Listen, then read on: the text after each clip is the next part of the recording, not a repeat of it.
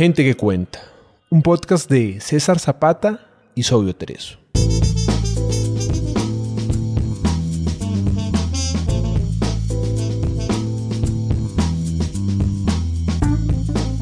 Gente que cuenta es un espacio para leer autores latinoamericanos poco conocidos. Gente que puede que no esté en tu radar, pero tiene algo bueno que contar. Pequeños autores, grandes obras.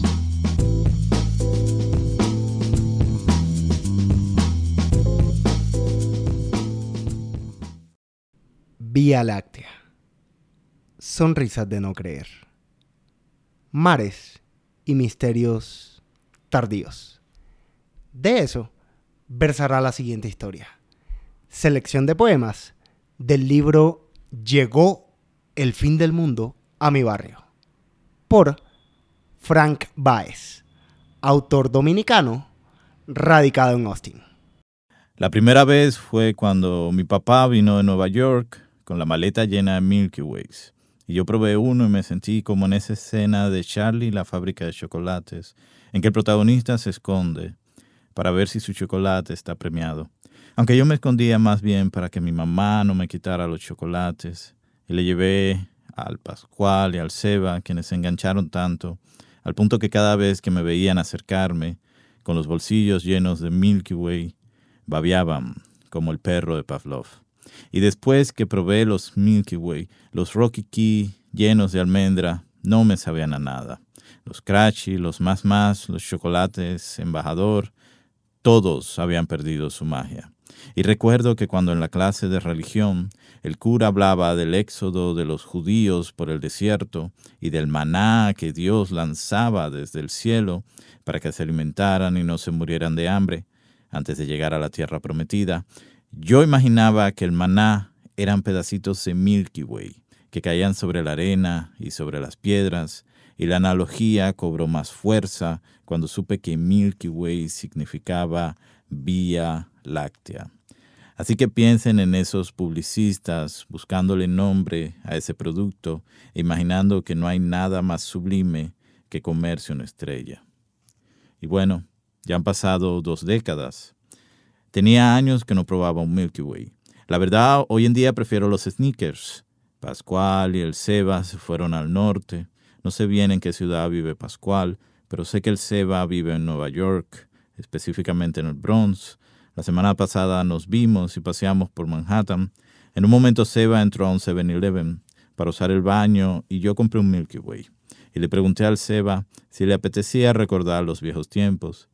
Pero el Seba me dijo que ya no comía dulces que era propenso a la diabetes. Así que yo me comí el Milky Way solo, andando con el Seba por las calles de Manhattan, mirando de vez en cuando hacia arriba, donde había tanta niebla y tantas luces que no se alcanzaban a ver las estrellas y mucho menos la Vía Láctea. Te cuento que el otro día conocí al mar Mediterráneo y fue un poco como conocer un actor olvidado.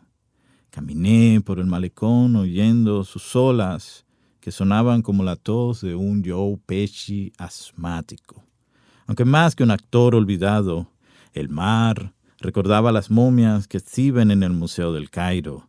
Nada que ver contigo, mar Caribe, que esta tarde tienes tanto vigor que parece que vienes del gimnasio. No sé si te prefiero cuando te tiendes manso y reposas como un león en medio de la pradera, o cuando te enfureces y ruges e intentas sodomizar la costa a la manera de Marlon Brando en el último tango en París, los pelícanos y las gaviotas te escurren de los dedos cuando intentas atraparlos, es como si quisieras salirte del lecho, pero tus cadenas te sostienen con tanta fuerza que no te queda de otra que gritar y despotricar. Di la verdad. ¿No te molestan los cruceros con ancianos y toda esa basura que te arrojamos? Te hemos envenenado, contaminado. El año pasado tus costas tenían tantas algas que parecía que en nuestras playas un turista te contagió la sífilis. Yo me dije, esto se ve feo, y me pregunté si este no era el fin pero en vez de mandar un tsunami y desquitarte de nuestras ciudades y borrar del mapa a Miami, volviste a pasear tu rebaño de olas que balaban en paz y en armonía a lo largo y ancho de la costa. ¿Qué más te digo? Eres el mar de mi infancia. Me he pasado la vida descifrando tus palabras. Ambos hemos envejecido, pero a pesar del paso del tiempo, sigo viniendo a este arrecife a conversar contigo con la misma inocencia de cuando era niño y paseando por tus playas recogí una caracola y me la llevé al oído y tú me hablaste por primera vez.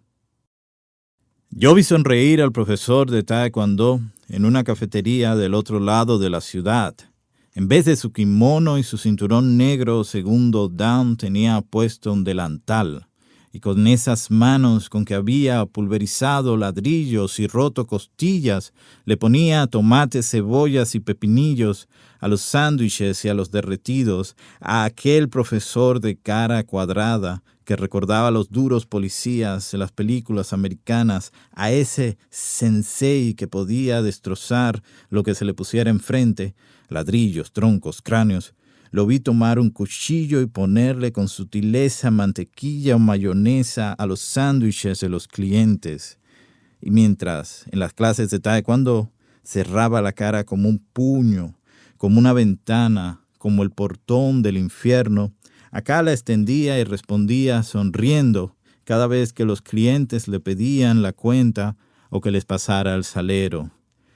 ¿Cómo podía partirse en dos ¿Cómo era posible que sonriera acá todo el tiempo y allá mantenerse tan serio? Yo vi al profesor de Taekwondo sonreír y luego untar mantequilla en un pan y todavía no me lo creo. Antes de ir al hospital, acompañé a mi padre a recortarse el pelo y el barbero de brazos tatuados limpió el sillón con un trapo como si se tratara de un trono. Y mi padre, con su barba y sus lentes, dudó en sentarse, porque él odiaba cualquier privilegio, y si iba a esa barbería donde los decibeles del reggaetón y de las salsas rompían los tímpanos de los clientes, era porque se sentía como en casa, y las tijeras del barbero eran un pájaro que aleteaba sobre la cabeza de mi padre y entonaba una canción que era imperceptible para los mortales. Era una canción sobre la muerte, y ese era el último corte que se haría mi padre, y eso no lo sabía el barbero, no lo sabía yo, no lo sabía nadie. Afuera brillaba el sol, avanzaba el viernes, y los otros barberos trasquilaban con sus maquinitas las cabezas de otros clientes. A veces he pensado en ir a la barbería, y contarle al barbero de brazos tatuados que mi padre ha muerto. O quizás no decirle nada y sentarme a que me recorte con esas tijeras que aletearon como un pájaro sobre la cabeza de mi padre. Entonces sabría el significado de la lúgubre canción que las tijeras entonaron, comprendería y sería, como siempre, demasiado tarde. Escuchaste a Gente que Cuenta. Música